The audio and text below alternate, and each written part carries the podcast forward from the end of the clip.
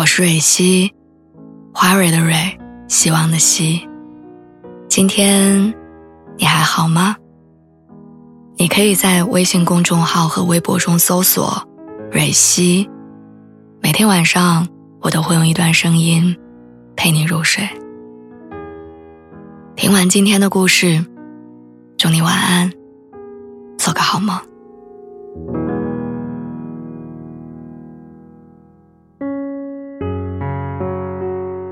我看到过一个问题：假如前面迷雾一片，作为司机的你，敢踩油门往前冲吗？大多数人的选择是不敢，因为你看不清自己的位置和前进的方向。听说这种对当下的迷茫，是所有年轻人都在经历的困境。换行业快一年了，可是工作始终不见起色。每当这种时候，我都会追溯到考大学的那一年，然后责备自己不应该听家里人的劝，选择教育，因为我根本不想当老师。那段时间，我试了很多工作，一时间要面对能力不够、专业不对口、业务还特别不熟练的情况，我试来试去，连自己擅长什么、能做什么，我都不知道。频繁的跳槽、失业，看着身边一起出发的朋友已经在自己的岗位上稳扎稳打，我却好像才迈出校门，全部要从头做起。为了尽快跟上进度，每天默默加班到十点，也曾经想过，不然回家算了。转念又觉得，好不容易熬过了试用期，刚刚稳定下来，再换别的路，真的会更好吗？二十七岁。到了一个特别尴尬的年纪，不再像刚离开校园的时候那样年轻，也没有在社会中历练，获得多少成就。跨行业，天天都在暴露短板，但停下来，什么资本都没有。迷茫是什么感觉？就是你站在人群当中，你觉得全世界每一个人都有自己的位置和要去的地方，他们好像走起来都特别特别坚定。除了你自己。前几天我给家里打视频，说一直没有看到我爸，就随口问了一句：“我爸呢？”我妈给我比了一个让我别说话的手势，然后悄悄地移到书房门口，透过门缝拍了一下屋里，他又在写毛笔字。有一瞬间我很想哭。从小呢，我就跟在我爸身后练书法，写一手好字，大概是我人生当中做的。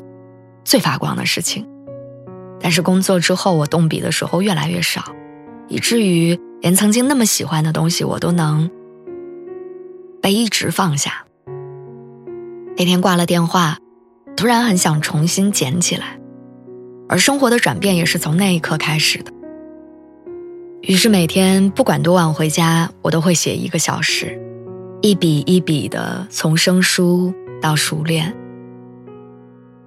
人做喜欢的事情会带来一种由衷的快乐，它让我觉得哪怕只有一小时，但风雨无阻的自己，好像有了一些可以面对一切的勇气。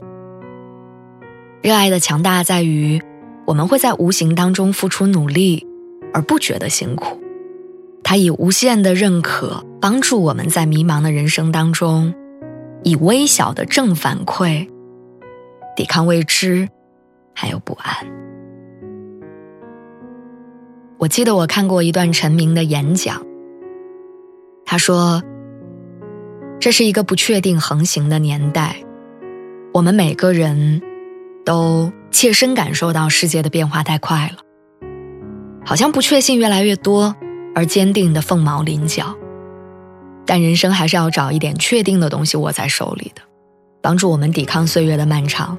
那个东西叫做热爱。”热爱最大的功效是提供意义感，它是我们生命价值的支点。有人会在下班之后把自己泡在泳池里，因为游泳可以让他摆脱工作的束缚，感到自由。也有人把两千块拼图倒进一个大盒子，然后一片一片的拼出。这座城市有很多年轻人，白天坐在办公室改资料，晚上找录音棚，把那首关于梦想的歌儿。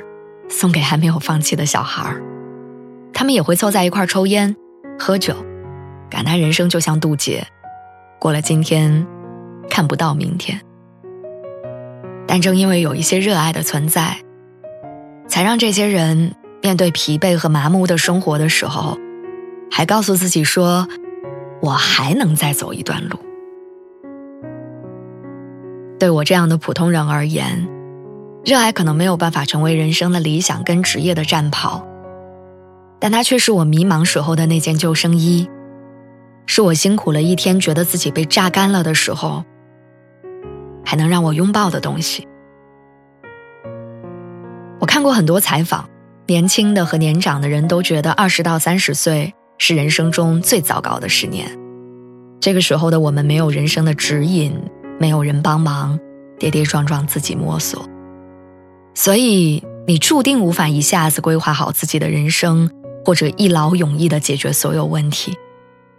但我们唯一能做的，就是在疲惫的生活中抓住自己喜欢的事物，就像抓住孤舟上的那只桨。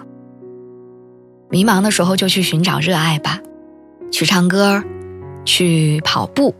去拼图、乐高、粘土，然后那些快乐的、细碎的时间，会收拾好你混沌的心情，后重新出发。